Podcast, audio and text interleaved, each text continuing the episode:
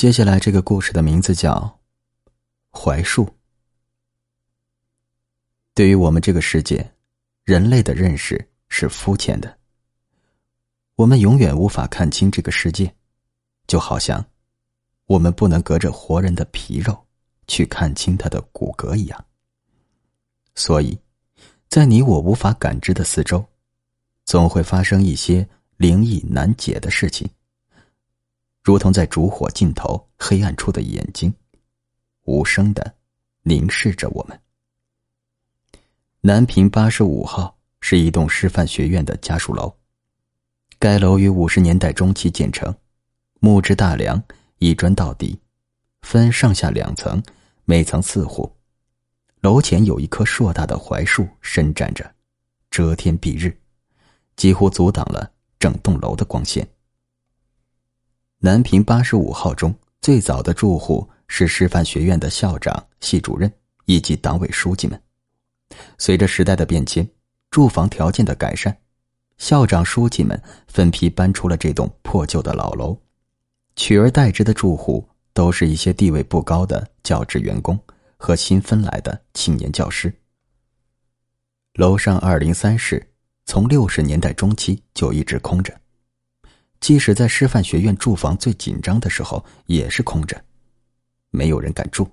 据说，这套一室两厅的房子是凶宅。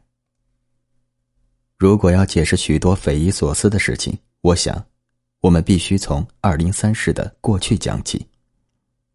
这间二零三室最早的主人叫郑作为，曾任师范学院的生物系老师。五十年代中期，这栋楼建成后。郑作为和校长、书记们一同搬了进来，在二零三室一住就是十多年。据说楼前那棵大槐树就是郑作为刚搬来时栽种的。后来在如火如荼的文化大革命中，地主家庭出身的郑作为受到残酷的折磨，精神几近崩溃。在一次批斗会上，他的左眼被红卫兵们挥舞的皮带扣打瞎了。这位对革命忠心耿耿的可怜人，悲愤与伤痛之余，终于失去了继续活着的勇气。第二天晚上，从医院爬回家后，就在饭菜里撒下了事先备好的砒霜。一家四口，连老婆带一儿一女，不到几分钟时间，全家共赴黄泉。一周之后，要将革命进行到底的革命小将们。踹开二零三室的房门，才终于发现这一家四口横死的尸体。由于当时天气炎热，每具尸体上都长出了斑驳的尸斑，情形相当可怖。郑作为的老婆和女儿都倒在饭桌旁，二十二岁的儿子郑浩倒在门边。看得出，郑浩在临死前想爬出二零三室，从他伸出的手以及地上的血迹可以判断。在死亡前，他曾做过非常惨烈的挣扎。郑作为的尸体倒在北边的窗户下，他的脸上浮着一种奇怪的笑容，鼻孔和嘴巴都渗出血迹，仅存的一只右眼凝望着窗外那棵他亲手栽种的大槐树。在公安机关对现场做出自杀的判断后，一家四口的尸体就被师范学院的革委会领导出面火化了。接下来，随着时间的流逝，伴着文化大革命人人自危的心理，这幕惨剧也渐渐淡出了人们的记忆。文革后期，师范学院各部门逐渐恢复了正常工作，住房分配小组把这套空了几年的二零三室分给了一位姓邓的青年教师。这位邓老师年龄已经不小了，急着要房子结婚，所以并没在意这栋房子里曾死过人。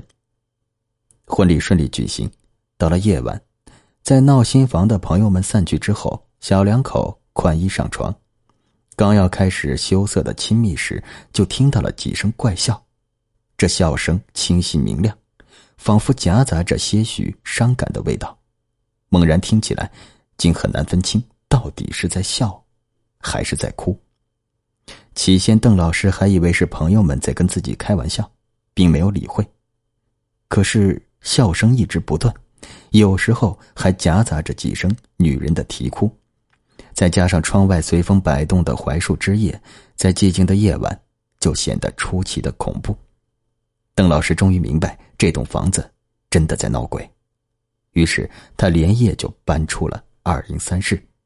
可是，恐怖的悲剧并没有因为他的离开而结束。十个月后，邓老师的新婚爱人难产，在送往医院的路上就死了。到医院，大夫们剖开孕妇的肚子，发现了一个早已死去多时的怪胎。这个胎儿没有眼睛，鼻子上面是一个又大又软的额头。有个好奇的大夫用手术刀轻轻划开了死婴的畸形额头，发现死婴的头颅里竟然没有长脑子，却长了密密麻麻几百个眼睛。怪胎的事很快就被传开了，处在丧妻之痛的邓老师不久也调走了。在一连串怪异神秘之后，已没有人再敢住进二零三室了。这套房子就这么一直空着，直到日历被翻到一九八七年。八十年代后期是一个全国性的住房紧张时段，师范学院的很多青年教师员工因为没有分到房子，或者迟迟不能结婚，或者祖孙几代被迫挤在十来平米的简易棚屋里。学校负责分房的领导焦头烂额，情急之下又想起南平八十五号这套空了十多年的二零三室。这次分到二零三室的是一位新调来的研究生，刚来单位就能分到一室两厅的房子，研究生很是兴奋。他怀着钻研科学的诚恳态度，想把房子粉刷一新。在粉刷过程中，研究生奇怪的发现。明明刚刚粉刷过的雪白墙壁上，不知怎么，总会冒出一些血点。他把这里的血斑抹白之后，那里又会出现新的血斑，就像有人在故意开玩笑似的。恰好这时候，研究生的哥哥和嫂子抱着快三岁的小侄子来看他。小侄子一进二零三室，就指着北窗户底下，惊恐的大哭起来，仿佛看到了什么可怕的东西。研究生和哥哥循声去看时，看到的只是雪白的墙壁。窗外依旧摇曳着沙沙作响的槐树，什么怪异也没有。研究生的嫂子是个有些迷信的山里人，她曾听老辈人讲过：小孩子能够看到大人看不到的东西，也就是那些许多肉眼凡胎看不见的东西。所以一看到孩子被吓哭，他立刻明白。在这套长期空着的二零三室里，一定有一些不干净的东西，而且此刻就坐在北窗户的下面。最后，在嫂子的力劝下，研究生还是退掉了这套房子，二零三室就这样继续空着。在生活的嘈杂和烦乱中，凶猛和诡异总是容易从人们的注意中淡出，谁也不会永远警惕着空空的二零三室。周围的住户来来往往，进进出出，谁家都没有出过怪事。对于师范学院的人们来说，只有在茶余饭后或者吓唬小孩子时，才会有人拿出二零三室的故事，内容也在夸张和捏造中渐渐忽略了真实。鲁迅说：“时间永是流逝，街市依旧太平。”二零零二年四月五日，星期五，清明节。王娟早早就完成了自己的工作，在办公室里，其他人还在忙碌时，她却已经一只手轻轻扶着茶杯，一只手握着鼠标，在网络中随心游荡。播放器中流动着舒缓的苏格兰音乐，风笛在悠扬婉转的情绪中弥漫着悲伤。看完奶缸的帖子，精神力量，王娟揉着眼睛开始收拾东西，下班时间快到了。对于像她这样的二十二岁年轻女孩来说，每个周五的下班就意味着一段疯狂浪漫的周末将要开始了。至于什么精神力量，她更在乎今天晚上会和谁一起约会。王娟长得不算漂亮，但是年轻女孩特有的娇嫩总使她魅力无穷，光彩照人。她明白自己正处于一个女人最鲜艳的年龄。所以，他总是保持着健康的微笑，然后羞涩的等待爱情。他心中的白马王子是什么样的，他自己并不清楚。男人们，最重要的是感觉。如果爱情来了，无论对方是谁，他都会全力以赴。当然，最好也要帅一点、酷一点，就像刘德华和谢霆锋。这时候，他的 QQ 上有个头像在跳动，头像是一个独眼海盗，叫做花落无声。花落无声说：“嗨，漂亮女孩，你好。”第一句话就夸自己漂亮，这个人的嘴真够甜的。王娟记不起什么时候加过花落无声，他的好友名单里一般只有他谈得来的朋友的号码，这个花落无声却仿佛是自己突然冒出来一般。点开详细资料，上面写着：“这家伙很懒，只留下一只眼睛。”这是什么鬼资料？王娟撇了撇嘴。花落无声的头像在跳动。你的短发真好看。王娟不禁摸了摸自己整齐别致的短发，奇怪，他怎么知道？花落无声的回答更奇怪。我知道你，你却不知道我。王娟敲着键盘，你是谁？你在哪儿？你怎么知道我？等了半天，花落无声只发过来几个字。我就在你后面。看完这几个字，王娟不由得感觉背后涌起了一丝凉意。她迅速回过头，身后并没有人。远处几个公司的员工在轻声交谈着什么，一切平静正常。花落无声又在跳，不用回头看了，你是看不到我的。王娟生气了，这是谁在搞恶作剧？她想了想，从脑海里理出一个人来。难道会是他？一个财务办公室新来的大学生。最近王娟总觉得那个大学生有点暗恋她，好几次都有意无意的跟他套近乎。这种念过书的人，就爱玩这种鬼心眼儿。正在想着，花落无声又开始跳动。我们见面好吗？没说几句话就约人家见面，有这样的网友吗？十有八九是单位的人在搞鬼，要么就是那个大学生想约我。见面就见面，谁怕谁？看我还不拆穿你的小把戏！王娟只打过两个字：同意。两个小时后，夕阳的余晖渐渐暗淡下来，城市的夜晚被笼罩在一片片霓虹的暧昧之中。王娟一身黑色职业装，挎着白色小包。款款来到事先约定的见面地点——广场花园。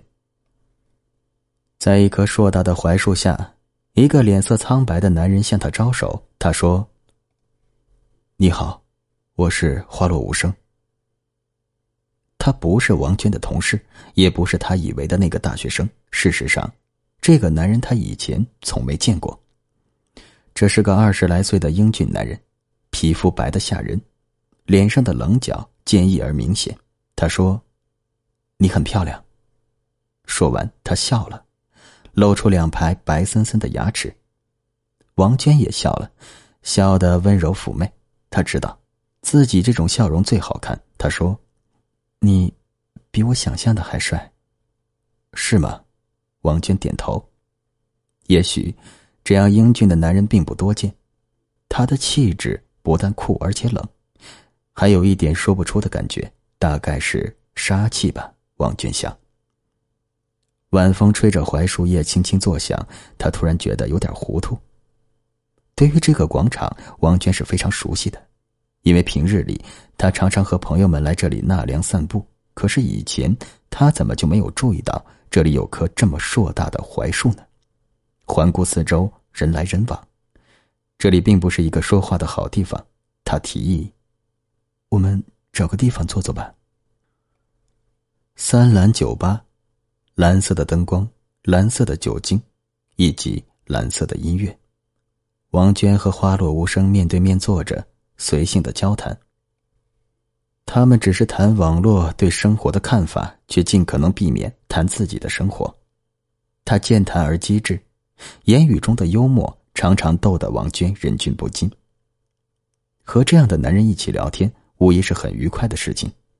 王娟渐渐觉得眼前这个男人有点可爱，她甚至开始幻想，这个英俊男人的某一天去公司接自己时，那些公司里平日自命不凡的女孩会用怎样羡慕的眼光去看他。也许眼前这个男人就是他命中注定的白马王子，谁知道呢？缘分来了，挡也挡不住。他做了自我介绍：“我叫王娟，你呢？”他又笑了，露出白森森的牙齿：“啊，我叫郑浩。”交换姓名是网友们在准备做亲密接触前所做的最重要的举动。王娟很愿意认识他，或者说他需要认识他，因为真实的感觉，因为浪漫的氛围，他几乎被迷住了。郑浩。他把这个名字轻轻念了几遍。接下来的交谈，随意之间已隐隐带有一丝亲密的味道。他们开始谈自己的生活，谈工作的快乐，谈自己的家人。郑浩说。我的父母去世很久了，有时候，我总觉得应该为父亲做些什么，把他失去的一些东西还给他。王娟突然问道：“你多大了？”她有点担心自己比郑浩大，男人们好像总是喜欢比自己小的女孩。郑浩看了他一眼，说：“我是四三年生的，到今年快六十了。”虽然这个玩笑开的有点莫名其妙，可王娟还是笑得前仰后合。眼前这个二十来岁的大男孩，怎么可能出生在解放前呢？他边笑边说：“ 要这么说，我就是清朝乾隆年间生的。你要叫我姐姐。”郑浩笑了笑，抓起桌上的杯子又放下了。王娟注意到，郑浩整个晚上什么东西也没喝。三蓝酒吧的音乐婉转缠绵。当王娟讲起自己家里的装修时，郑浩说，自己家在附近也有套房子，最近请朋友装修，搞得很不错。问王娟是不是愿意去瞧瞧。王娟低头看手机的时间，已经十一点多了。在这个时候贸然前往一个男孩家，一定会发生某些事。或许郑浩会放着悠扬而哀伤的音乐。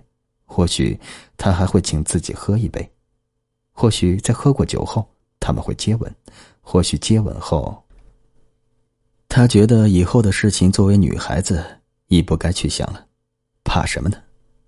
自己都谈过三个男朋友了，对于很多事不但经历而且熟悉，相信发生任何事情自己都是能够解决的，何况眼前这个男人是这样的迷人。见王娟欣然同意，郑浩便掏出厚厚的钱包买单。在出租车上，王娟无意中碰了郑浩的手，他的手冰凉发僵，仿佛是一块冰箱里放过的冻肉。他低头去看，发现他的手背上有块指甲盖大小的褐斑。他问道：“这是什么？”“，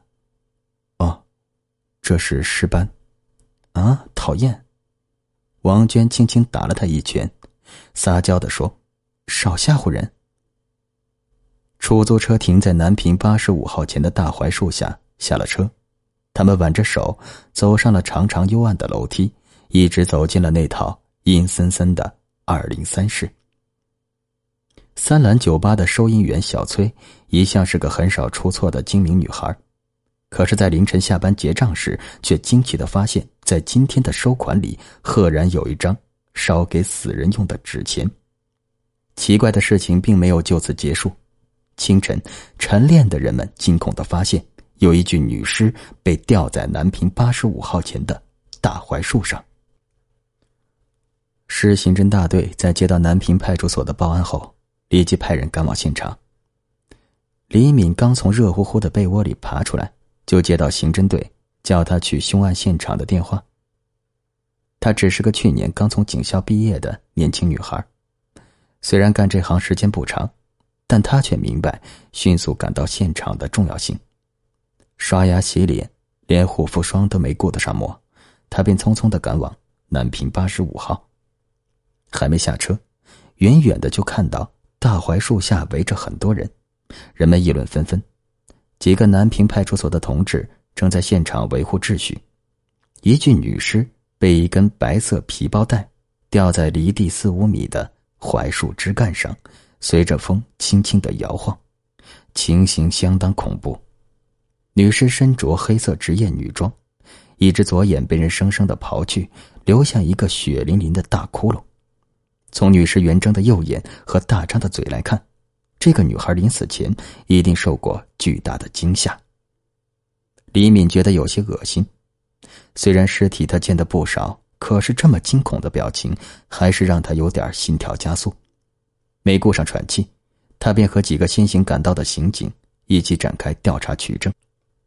很奇怪，现场没留下任何证据，尸体被吊到五六米高处，大槐树上却没有留下任何攀爬的痕迹，地上也没有任何梯子的印记，难道尸体是自己跳上去的？验尸报告和死者身份调查很快就出来了。经调查，死者叫王娟，女，二十三岁，汉族，某公司职员，参加工作两年，职业记录良好。没有任何犯罪记录。验尸报告证明，死者是在生前被薄锐利器弯曲左眼的，而身体的其余部分并没有受到伤害，也没有发生过性行为。死因是由于受到突然刺激后引起肾上腺素激增，大量分泌，致使心肺功能迅速衰竭，导致突然死亡。用句通俗的话讲，就是被活活吓死的。有围观群众反映，南平八十五号的二零三室是鬼宅，这个女人就是被鬼掐死的。刑侦队员们当然不会相信，但出于谨慎起见，他们还是找师范学院管理处要来钥匙，打开了二零三室的房门。二零三室还是和过去一样空空荡荡，地上铺着厚厚的灰尘，墙上的白灰因为时间久远，已变得斑驳不堪。刑警们惊奇的发现，在地上灰尘中，明显有一个女性的高跟鞋的脚印在向里延伸，一直走到房间中央，然后突然消失了。也就是说，一个穿高跟鞋的女人曾走进这个房子，可是当走到房间中央时，她的双脚却突然离开了地面，一下子什么痕迹都没了。这样的怪事令刑警们大惑不解。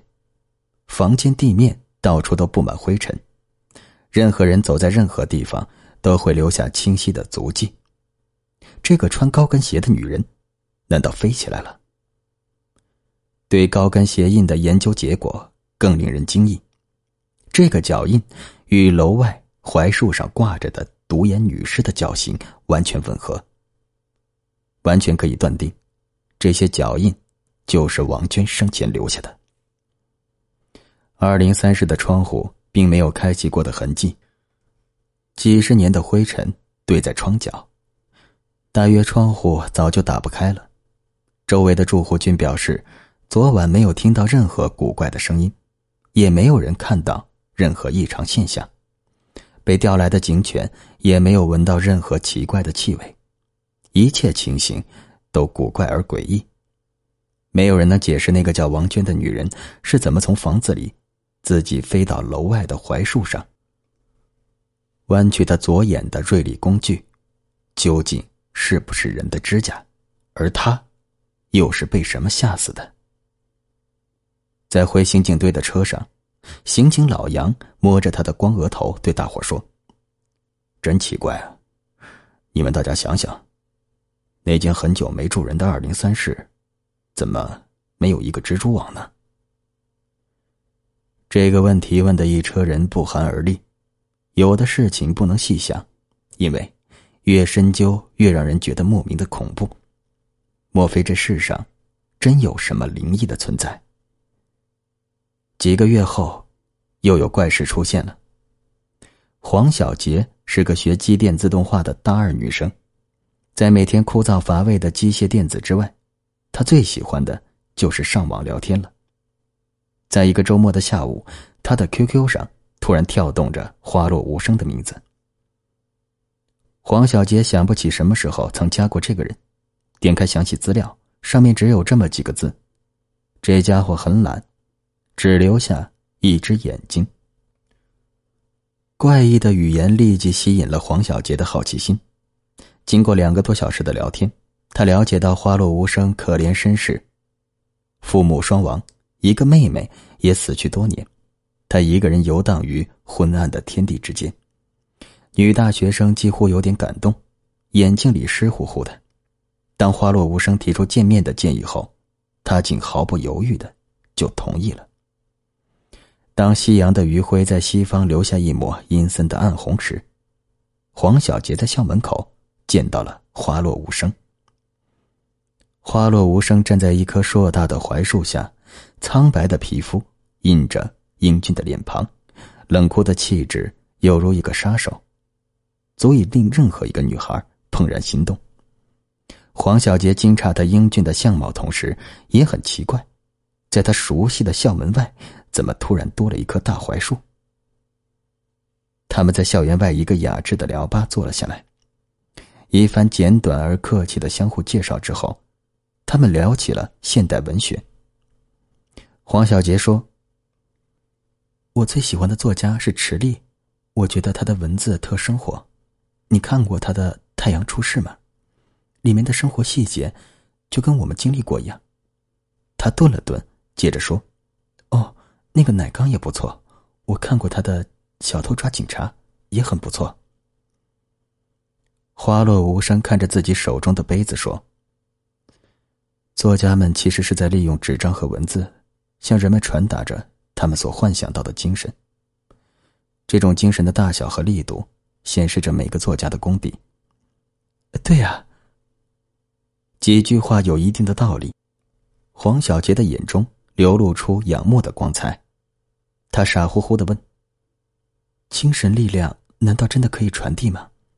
我是说，特异功能那样把精神转化为物质的力量。”跨世纪的年轻人们总是对超自然科学感兴趣。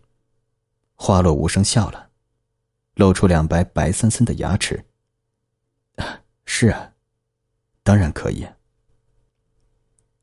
我们的思维其实就是一种复杂的精神信号，就好像电能一样无影无踪，却蕴藏着巨大的能量。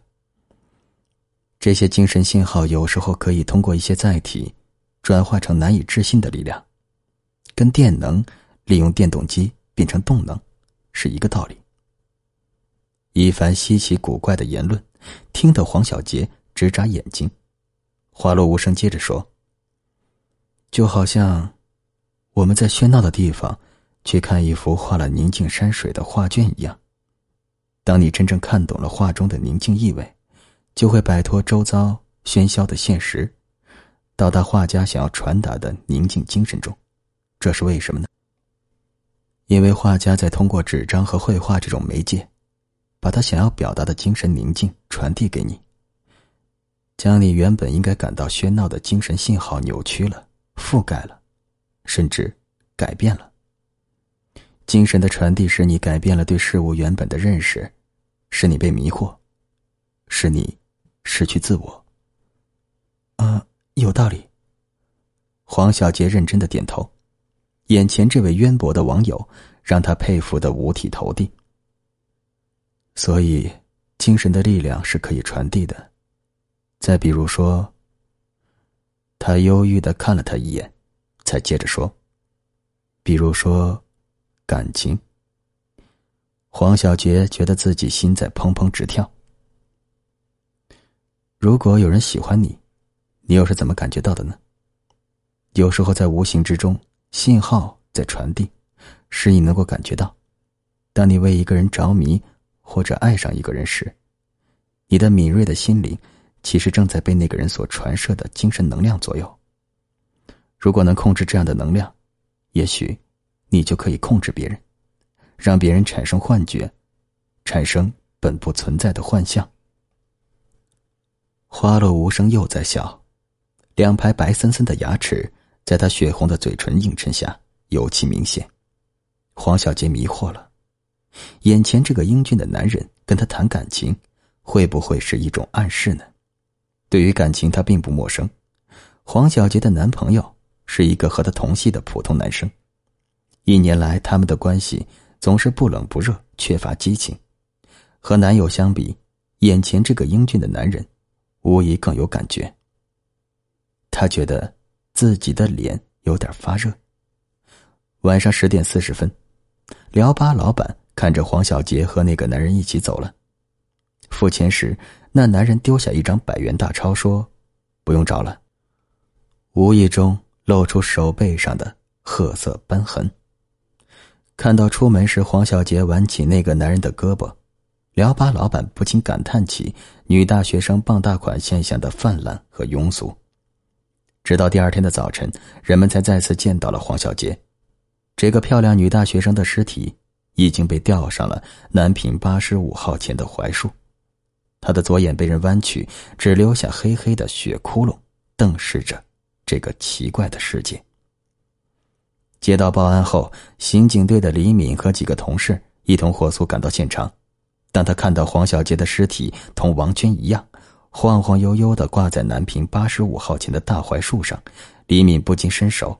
捂住自己因惊愕而合不拢的嘴巴。可怜的黄小杰也失去了左眼，白色红色的液体几乎溢满了血淋淋的窟窿。尸体随风飘摇，周围围观的群众议论纷纷。有人说：“这肯定是二零三室凶宅里的恶鬼干的。”这老郑家的阴魂这么多年散不去，真是怪事儿。又有人说：“哎。”我听说，当年住二零三室的人被人打瞎了左眼，这两个被害的女孩左眼也被人挖掉了。你没听过没眼睛怪胎的事吗？验尸报告和前一次凶案有很多相似之处。死者的左眼是被类似指甲或者刀片的锐利器物挖出的，除左眼外，身体其余部分未受到伤害。死因也是由于过度恐惧。引致心脏功能衰竭，而突然猝死。唯一不同的是，黄小杰的尸体胸前和腹部有大量尘土污迹，估计死者曾被人拖在地上走过一段路。李敏看了身边的同事一眼，同事也在看他，恐怖的气氛瞬间弥漫出来，因为他们都想到了一个地方：厚厚灰尘的二零三室。打开二零三室房门，果不其然，落满灰尘的地面上赫然多出了一条长长宽宽的印记。曾经有东西被从门口拖到房间中央，然后在房间的中央莫名其妙的消失了。黄小杰身前的灰迹与二零三室地面的灰迹成分完全吻合，也就是说，黄小杰是趴着。被人拖进二零三室的，至于他是怎么在屋内突然离开地面，怎么从屋内被挂到楼外的大槐树上，就不得而知了。刑侦队员们面面相觑，从上次王娟凶杀案到现在有三个多月，还没有找到什么线索，案子破不了，谁都觉得不是滋味。同样的案件在这么短的时间内连续发生，又是同一地点。同一状况，而且是同样的没头没尾，让每个人都觉得憋着股火。刑警老杨摸着自己发亮的额头说：“真他妈的活见鬼了！看来这个月的奖金又泡汤了。”李敏无奈的摇摇头。北窗外大槐树上的枝叶也在随风飘动。对于前后发生相同的案件，省公安厅予以了充分的重视，经有关领导指示。市公安总局抽调人力组织专案调查组，直接负责南平八十五号凶杀案。黎明很高兴被抽调到这个专案组，除了每天有三十多块的补助之外，参加工作后第一次参与如此受省领导重视的大案要案的调查，也让他开心不已。很快，去黄小杰学校调查的同志带来了令人兴奋的结果，他们找到了。在那个晚上，最后看到黄小杰的聊吧老板，在市局刚腾出库房后建立的专案办公室里，聊吧老板详细讲述了最后见到黄小杰的情况。呃，当时他和一个男的在一起，那男的大概二十多岁吧，穿的好像是件白衬衣，呃，灰蓝色的长裤，看上去挺土的，长得嘛，长得挺帅，呃，大眼睛，牙也白，红嘴唇，就是皮肤有点白，好像没有血色似的。他的牙齿很特别吗？负责做笔录的李敏禁不住问了一句，因为通常案件中很少有人对别人的牙齿这么注意。啊，不是不是，聊吧老板连连摆手，他牙齿没什么特别的地方，就是比较明显，尤其笑的时候，让我一眼就注意到了。哎，对了，那男的手上啊，有一块啤酒瓶盖那么大的褐斑。这是一个很重要的线索，专案组的刑侦队员们立即警觉起来。有人从法医那里拿来各式各样的人体斑痕照片，让辽巴老板辨认。辽巴老板看了半天，才指着一张照片说：“啊，啊，对了，就是这样的。”翻过照片的背面，写着两个字：“尸斑。”在座的每个人心里。都不禁泛起了一股寒意。辽巴老板垂头丧气的说：“这事儿真晦气。这女孩出事那天，我收的钱里就有一张是冥币，难道是活见鬼了？究竟有没有鬼，谁都不清楚。开了一晚上会，抽了一堆烟屁股后，专案组领导才最后决定，在南平八十五号附近布点监控。”除部分蹲点的同事外，其余同志继续追查手背上有褐斑的疑犯线索。很快，一个月又过去了，对疑犯线索的追查毫无结果，而对二零三室的监控也没有发现异常。南平八十五号的几家住户依旧平静生活着，有两口子拌嘴的，有上班迟到的，有早退上市场买肉的，没有什么能说明什么。二零三室依旧空空荡荡，没人进，也没人出。平静使埋伏在四周的刑警们都疲惫不堪。但是，九月十三日午夜，怪事还是发生了。刘强，男，二十三岁，是一个惯偷。他的作案手法非常简单，就是把事先印好的虚假宣传广告挨家挨户塞到门缝里。第二天再来查看，凭借广告在与否判断住户的生活规律。如果有的住户广告几天没人动过，那么他就可以大大方方的开门入室了。这一次，刘强把目标锁定在南平八十五号的二零三室。二零三室的广告一连几天都没人动过，从楼下看去，窗户里黑漆漆的，看不出有什么不妥。刘强暗自窃喜。他准备动手了。九月十三日晚十一点五十四分，负责监控二零三室的刑警发现有可疑人物走进南平八十五号破旧的楼梯入口。刘强自己并不知道，他这几天的举动早就被马路对面楼上的望远镜观察得一清二楚。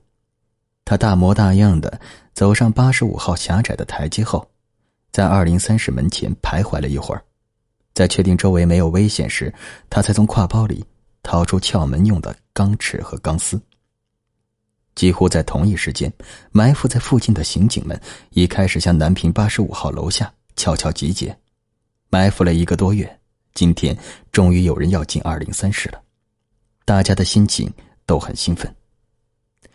二零三室的门是一把旧锁，刘强轻而易举的就找到了锁珠，轻轻一拨。门开了。二零三室里漆黑一片，像一张巨大的嘴，欢迎着他的到来。刘强没敢磨蹭，蹑手蹑脚的走进去，反手轻轻关上门。十一点五十八分，报话机里传来：“一凡进去了，动手。”刑警们以迅雷不及掩耳之势直冲上楼，一脚踏开了二零三室的门。就在刑警们破门而入的瞬间。二零三室里却突然传出“”啪的一声，仿佛有什么东西重重的摔在地上。刑警们在手电光的乱影中，看到二零三室依旧是斑驳的墙壁、厚厚的灰尘。刘强已经平平的倒在房间中央，他的双眼圆瞪，脸上的表情说不出是恐惧还是惊讶，以至于嘴角不停的在抽动。他还没死，不过，和死，已经没什么区别了。在送医院的路上，他只是不停的念叨两个字：“眼睛，眼睛。”什么眼睛？刑警们面面相觑，阴郁的气息弥漫在每个人的心头。后半夜，刘强就因为心律不齐引发心血梗塞。死在医院的病床上了，大夫们一致认为，过度惊吓才是刘强的真正死因。刑警里有人在咬牙切齿，有人在抽烟，有人在发抖。刘强究竟在二零三室里看到了什么？又是什么在漆黑的房间里将他吓个半死？刘强临死前说的眼睛，又是什么意思？以及在刑警们冲进去时听到“啪”的一声。又有什么古怪呢？一切的一切难以解释，而且发生的诡异而离奇。刘强就在人们的眼前被活活吓死，死的匪夷所思。是不是可以说，二零三室真的有冤魂？第二天下午，李敏坐在办公室的电脑前，开始打昨晚的行动报告。面对一团又一团的诡异离奇，他实在打不下去了。一切证据都表明，对这个案件的侦破，不是在和人打交道，而是在和鬼打交道。写什么呢？如果写专案组活见鬼了，估计省局的领导是不会满意的。倒了杯茶，李敏握着有点发烫的茶杯，犹豫着。好在报告过明天才交，有的是时间赶，所以，他索性打开 QQ。在网络上放松一下。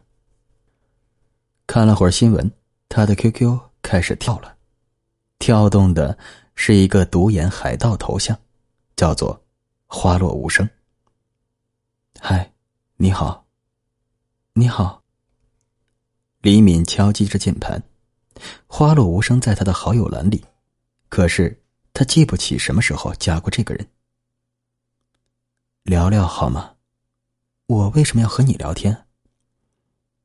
李敏在网络上一向趾高气昂，对方沉默一会儿，发过来一句话：“你的报告打不出来，需要休息一下，聊聊天或许是个不错的选择。”打报告的事，他怎么知道？李敏吃惊的捂住嘴，难道是哪个认识他的男同事在搞鬼？点开花落无声的资料，只有一句话：“这家伙很懒，只留下一只眼睛。”一看“眼睛”两个字，李敏心里不禁打了个寒颤。他立即想起那个死去的盗贼刘强临死前不停念叨两个字：“眼睛。”人体最脆弱的器官，总能带给人类最深的恐惧。李敏敲着键盘问道。你留下眼睛做什么？还债，还谁的债？我父亲，你很奇怪啊，为什么要还他一只眼睛？因为他眼睛被人打瞎了，当时我也在场，阻止不了，所以我是帮凶。没有报警吗？身为警察，李敏相信公安机关能够维护正义。对方沉默了，良久，才发过来一行字：“有时候，没有人能够维护正义。”李敏在警校学过心理学，他能估计得出，坐在长长网线后面的，应该是一个经历过痛苦而悲观失望的人。大多数女人都很善良，对于每个悲观失望的人，他们总会带着一份怜悯的心，想给予对方帮助。李敏也不例外，虽然她是警察，但她更是一个善良的女人。她回复道：“我是个警察，也许我可以帮你维护正义。我们不是同一个时代的人，你不可能维护已经逝去的正义。难道我很老吗？我想咱们都很年轻吧。李敏想把话题谈得轻松些。我们见面吧，趁我们都年轻。对方提出意见的态度很坚决，李敏猜，一定是哪个同事在跟自己开玩笑，要不然怎么会这么快提出见面的请求？可是转念一想，怕什么？说不定是哪个暗恋自己的人在试图跟自己约会，也说不定，网络那头真有一个白马王子在等着呢。去就去，我这么大一个人，又是个警察。还怕谁把我吃了？想到这儿，李敏在 QQ 上打了两个字：“同意。”每天都会有黑夜降临，就好像每天都有人死亡。乐观的人说，每个黑夜之后都会有黎明；悲观的人说，白昼之后将是一个又一个黑夜。在车水马龙的街口，李敏见到了花落无声。他站在一棵高大的槐树下面，英俊潇洒，雪白的衬衣被都市的霓虹映出五色斑斓。李敏说：“我没想到你这么帅。”他的赞美是由衷的。一个小时前我还很丑，可是我会变。他笑了，露出两排白森森的牙齿。他们坐进了一家快餐店。李敏从下午到现在还没有吃东西，所以他要了份炸鸡翅，一个汉堡，一大杯饮料。花落无声，却什么都不吃。李敏问道：“你不想吃点什么吗？”“啊，不，谢谢。你没听过秀色可餐吗？”看着你的美，我把饿都忘了。这家伙嘴还挺甜，李敏反而有点不好意思。他很少见网友，或者说，他很不屑于见网友。今天他本以为是哪个同事在偷偷约他，没想到对方却是个英俊帅气的小伙子。意外的心情使他心中燃起了一个又一个五彩的梦。在警校的时候，她曾经谈过一个男朋友，可惜最后工作被分到两个地方，所以他们很快又分手了。人的感情总如云彩一般变化无常，对于李敏来说，感情这种事需要随缘。今天鲁莽又特殊的相遇，很难说不是冥冥之中缘分的安排。一段交谈之后，李敏对于面前这个男人产生了难以抵御的好感。在他印象中，男人们说话通常总是粗鲁而随便，可是这个叫花落无声的男人。不但谈吐温文尔雅，而且特别善解人意。他仿佛知道你心里在想什么，仿佛也知道你究竟想听什么。他的一言一行，仿佛都体现出老天爷特意安排下的一种浪漫。于是，黎明很快就觉得自己醉了，陶醉、麻醉，或者是着了魔。他问他的名字。他需要一个真实的名字来完美充实他的梦。我叫郑浩。他说话的时候，一口白森森的牙齿总是很显眼。时钟指向了十一点，快餐店要关门了。郑浩说：“我家就在附近，我们去那儿坐一会儿吧。”太晚了，不太方便吧？李敏是真的不想很快就结束这样美好的夜晚。怕什么？我又不会吃了你。我会害怕。李敏笑着说：“我是警察，我怕什么？你不怕鬼？鬼？”南平八十五号的怪异在李敏脑海中闪了一闪，但很快又被眼前郑浩的笑容所代替了。他说。世上哪有鬼啊？就算有，我也得跟他说：“哎，我是警察。”把手放到脑后，趴桌子上。啊啊！郑浩苍白的脸上笑得很无奈。走出快餐店，郑浩伸手要打出租车，李敏却说：“你家在哪儿？我有月票，咱们不如坐公交车吧。”他喜欢让男人们感到他很节俭。郑浩没有反对。十一点三十，他们坐上了最后一班三十四路公共汽车。车上乘客不多，大家劳累了一天，有人在座位上打着盹儿。夜色中的城市宁静安详，司机和售票员在低声说着什么，微微的低语声像困倦一样缓缓袭来。李敏在一闪一闪的灯光中与郑浩温柔的对视着。谁能说有什么？谁又能说没有什么呢？一个女人总会在必要的时候陷入遐想。车在中途的车站停下来，有人上车，也有人下车。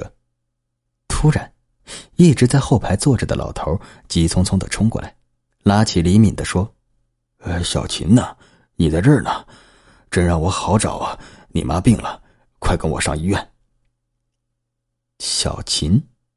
李敏从来没听过这个名字，突如其来的事情让他莫名其妙。老人一脸很着急的样子，他一面大叫：“快下车，我们打车去医院。”一面给李敏偷偷使眼色。在一旁的郑浩面无表情，李敏更糊涂了，脑袋有点发懵。难道母亲真病了？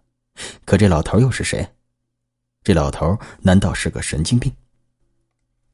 这时，郑浩缓缓伸手要推开老头，却被老头灵敏的侧身闪开了。在这一系列动作的瞬间，李敏仿佛看到了什么，又仿佛什么也没看到，糊里糊涂就被老头连拉带拖的拽下了汽车。郑浩并没有下车，他站在车上，面无表情。在李敏和老头的拉扯中，这辆末班三十四路开走了。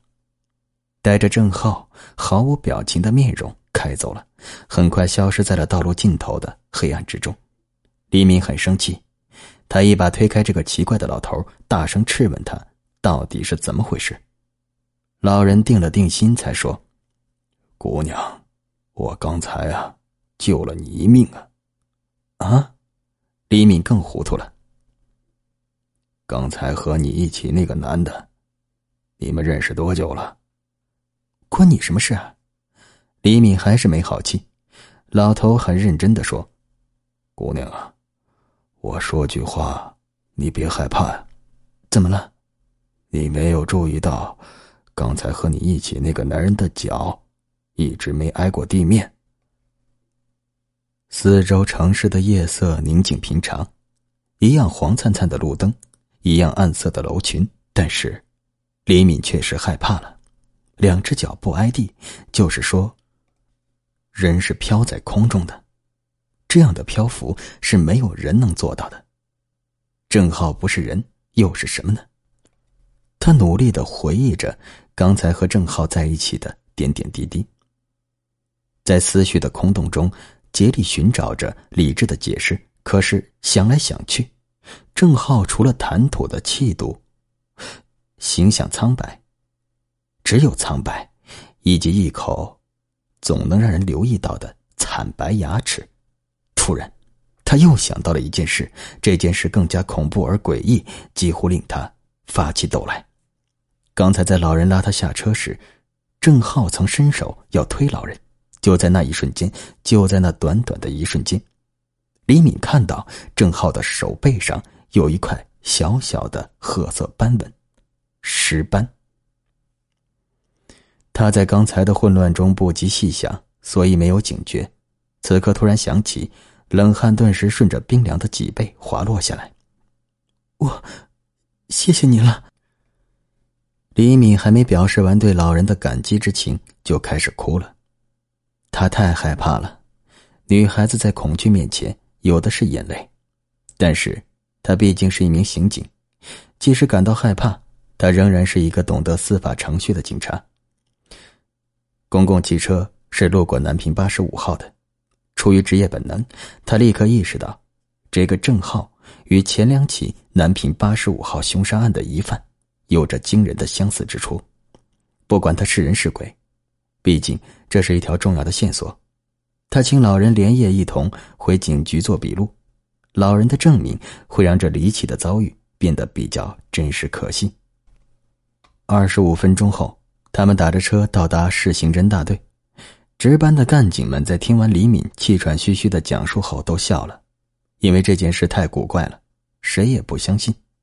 大家还嘻嘻哈哈的开着李敏的玩笑，有的说：“小李啊，没想到你还有见网友的爱好，哪天我也在网上约约你。”有的说：“鬼的脚不沾地嘛，没听说过呀，你是恐怖电影看多了吧？”有的说：“，李敏啊。”我说：“你这个年轻同志，封建迷信思想怎么这么严重啊？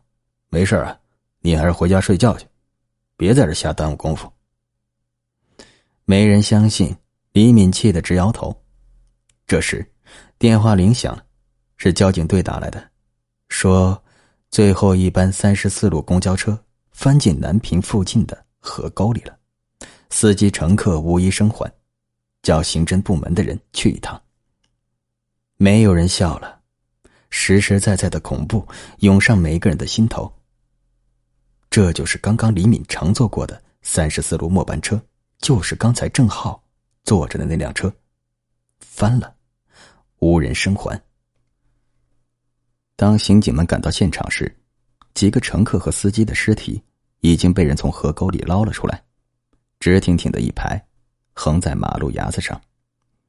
每具尸体。除了受到磕碰浸泡之外，都是圆睁着眼睛，半张着嘴，仿佛一同看到了什么恐怖的事情。警车的警灯无声的闪烁着，把红光一闪一闪的打在尸体们的脸上，情形异常可怖。法医报告指出，司机、售票员和乘客一共七人，在汽车翻进水沟时都没有受到致命撞击。使他们真正死亡原因，还是恐惧。他们的心脏在瞬间无法承受巨大恐惧引发的肾上腺素分泌过量，使心脏猝然停止跳动，导致死亡。七个人都被活活吓死了。那么，在他们临死前，究竟看到了什么？是什么东西能够带给人们如此经历的恐惧？在刑警队。李敏和同事们为刚才拉他下车的老人做笔录。老人叫耿霞仁，曾在生物研究所工作，现已退休。气氛紧张而严肃，每个人都在认真的听。有干警问耿老：“上车后，您是怎么发现郑浩的脚没有挨地的呢？”当时啊，我正好坐在车后面，他们一上车，我就看到了。李敏问道。您为什么当时不马上告诉我？不可能的，当时啊，我并不知道他是不是想害你。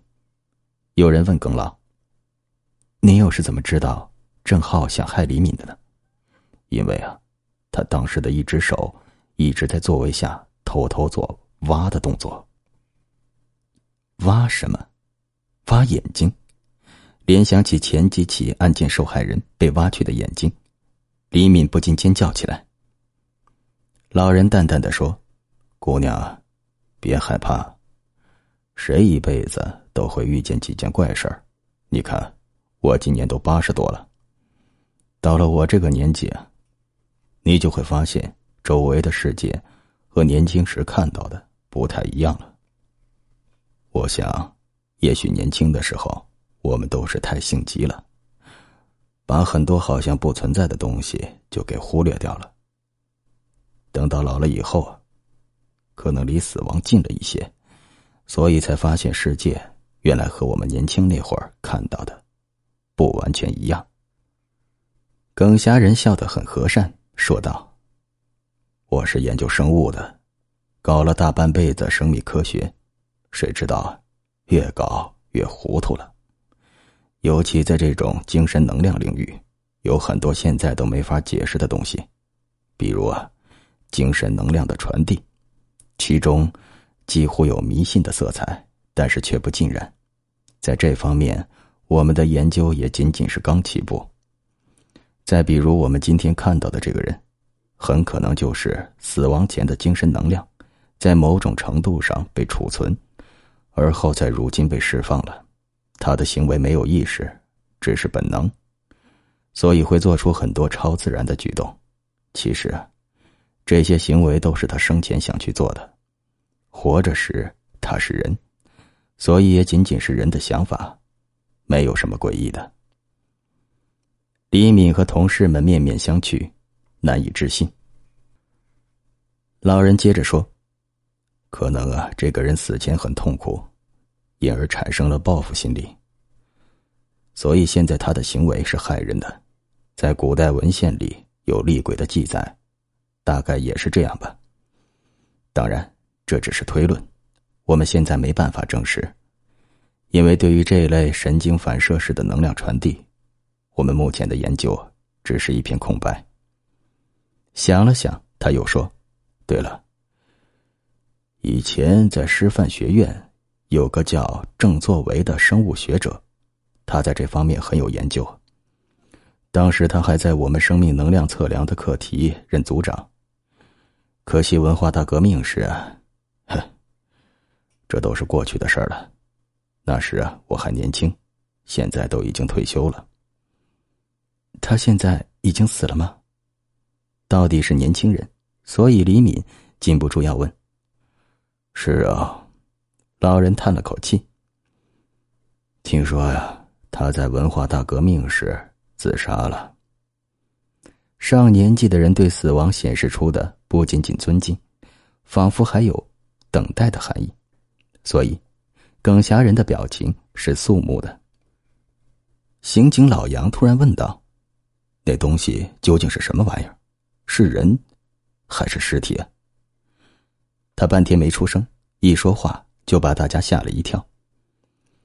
应该是尸体吧，就是说，肯定有一具带有能量的尸体存在。只要找到那具有能量转移的尸体，是能够防止他再次害人的。这是对南平系列杀人案最好的结论吧？可以用这种尚未成型的理论来做依据吗？有人相信，也有人不信。起码李敏是相信的，因为他亲眼见到过郑浩，而且出于女人的预感，他相信他们还会见面的。一夜的会议讨论，在天亮后，除了满满挤烟灰缸的烟屁股之外，没有什么实际的结果。早晨的天空密布着阴云，暗暗的。又是一个阴天。怀着好奇的恐惧，或者是某种难以解释的心情，李敏来到南平八十五号前那棵神秘的大槐树下。也许，这棵大树与郑浩有什么联系吧？槐树枝繁叶密，在风的轻拂下，叶片婆娑而动，哗哗作响。要不是昨晚老人相救，或许此刻的李敏已经挂在树上了。一根穿过槐树枝叶的白色电线，引起了他的注意。这根电线是用来连接附近网吧的网络专线。李敏的心在收紧，难道郑浩是通过这条线路在网络上做他的花落无声的？他迅速回到刑警队的办公室，打开电脑，在他 QQ 的好友名单里，却怎么也找不到花落无声的名字。在搜索上查，同样一无所获。还没有人注册过这个名字。不久，负责调查郑浩这个名字的同志送来了令人震惊的消息：郑浩，男，生于一九四三年，高中毕业，以优异的成绩考上哈工大。后因政治成分原因被学校劝退，在家待业，一直住在南平八十五号二零三室。一九六五年，其父郑作为。因被红卫兵长期折磨，导致精神崩溃，于是在家中饭菜里下毒，导致全家四口集体死亡。郑浩死时二十二岁。郑家的档案及照片在文革期间大部遗失，仅存郑作为在与师范学院六二届毕业生合影。拿着这张放大的黑白照片，恐惧一点一滴的涌上李敏心头。照片上的人们穿着那时最为普遍的暗色衣服，笑容可亲，像一张张骨灰盒上的遗照，留给许多年后怕人们忘掉他们的音容笑貌。暗色的衣服连成片，像很浓的一片暗色的云雾。郑作为站在其中笑着，很自信。他和李敏见到的郑浩有点像，父子之间遗传着同样深沉的大眼睛。郑浩的尸体究竟在哪里呢？难道郑浩真的是其父精神的某种传递吗？如果说郑浩真是某种传递精神在作用，那么。他一个接一个的杀人，又是为了什么呢？已经有两个女孩被弯曲左眼，吊在南平八十五号的大槐树上，是不是在这棵槐树中，有什么不为人知的秘密？也许死者只是感到无端寂寞，甚至郑浩对自己的死感到愤怒，他要报复。害死他的是他的父亲，也是那个时代的残酷。他死了，但是怨恨的精神留了下来。残害社会，可以这样解释吗？在对郑浩一家的调查中，又发现了一件奇事。这件事或许比什么精灵古怪的东西更离奇、更可怕，因为，在一家医院太平间的冰柜里，发现了一具被封存近三十六年的尸体。或许是由于管理人员的疏忽，或许因为文革时期登记本上的遗漏，更或许是。什么难以解释的力量在作祟？这具尸体就直挺挺的在太平间的冰柜中躺了许多年，竟无人过问，也无人打理，直到最近医院进行企业制改革时，才被清点出来。由于已在冷柜中存放多年，尸体的肌肉已经萎缩，上面长出了许多大大小小的尸斑。经过确认，这具尸体就是当年被砒霜毒死的郑浩。为了做进一步确认，以判断这个郑浩究竟是不是李敏在那天夜晚见到的郑浩，李敏被请去做确认。说实话，做刑警这一年多，李敏见过不少尸体，有被枪打爆头的，有大腿从根部被撕裂的，有被弯曲眼睛吓死的。但是这一次，他一想起要在存放三十多年的尸体上辨认出那个他曾见过、曾谈过的郑浩。不寒而栗的感觉就紧紧的缠绕在他心头。太平间的灯光暗淡阴森。几个陪同他的男同志皮鞋在地面上踏出啪啪的声响。太平间仿佛总是没有窗户，憋闷的气息、药味以及十五瓦的电灯泡，在四周的宁静中构筑出阴阳交界处的神秘情趣。沉重的冰柜被医院工作人员轻轻拉开，露出一具已略微有点干枯的尸体。尸体面色惨白，双目紧闭，上下双唇由于存放太久已经发干收缩，绽出两排白森森的牙齿。李敏顿时用手捂住了嘴巴。就是这个人，就是这个自称是花落无声的人，就是这个面孔英俊的干尸，在几天前曾与他一起坐在快餐店里。侃侃而谈。李敏喘不过气来，他侧过头去看干尸的手臂，干枯的肌肉紧紧裹住尸体僵硬的骨骼，一块块褐色、略微发霉的尸斑依旧真切的长在那里。李敏尽量克制着自己的情绪，对陪同他的干警们点点头。干警们难以相信天下竟有这样的古怪，谁也没有说话，只是相互看看，用眼神。交换着彼此惊讶的态度。就在男干警们相互交换眼色的刹那，李敏清楚的看到，干尸那早已干枯的上下唇微微动了一下，郑浩笑了。这个轻微的动作，除了他，谁也没有注意到。当男干警们目光再次回到干尸脸上时，笑容已经消失，干枯泛青的肌肉又恢复了原来的模样。李敏的第一反应只是他笑了，当他突然意识到眼前这具干尸真的笑了时，他就再也无法控制自己被恐怖击溃的情绪，尖声大叫起来。有谁见过尸体自己在笑啊？长着尸斑、肌肉萎缩、本是一团死肉的郑浩，在瞬间微笑了。突然的心理刺激立即冲破李敏神经所能承受的极限，他尖叫着，连滚带爬的逃了出去。确切的说，李敏已经疯了。受到这样的刺激后，他的精神崩溃了。从此以后，只要有人在他面前露出微笑，他一定会尖叫着被吓个半死。因为任何一种笑容，都会让他想起郑浩。其实有件更恐怖的事情，李敏并没有看到，那就是，在郑浩干枯的嘴里，还含着两颗柔软的人眼珠，都是左眼，一颗是王娟的，另一颗属于黄小杰。后来或许是拓宽马路的需要，也或许是因为某领导了解到其中的凶宅故事，南平八十五号将被拆除。一栋旧楼倒下后，又会有许多新楼耸立起来。那棵挂过死人的大槐树也被工程队挖走了，据说是进了造纸厂。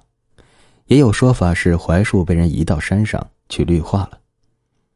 根据物质不灭定律，应该有某些精神化的东西还在继续传递，其中某些可怕的部分会被一些媒介保存下来，比如一棵槐树。